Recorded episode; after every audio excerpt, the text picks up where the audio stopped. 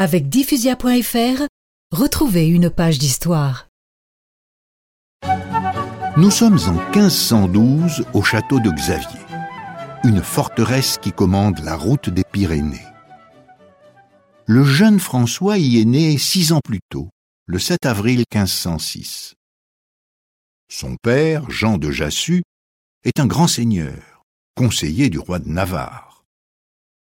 La forteresse est assiégée. Jean de Jassus est inquiet.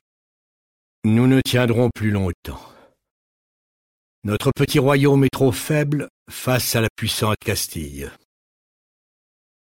La Navarre est dirigée par une dynastie française, et la Castille, royaume espagnol, veut s'en emparer.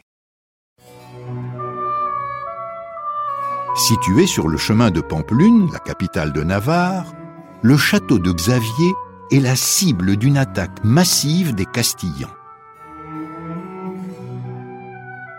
Après de lourds combats, le château de Xavier est pris par les Castillans. Les fortifications encore debout sont rasées.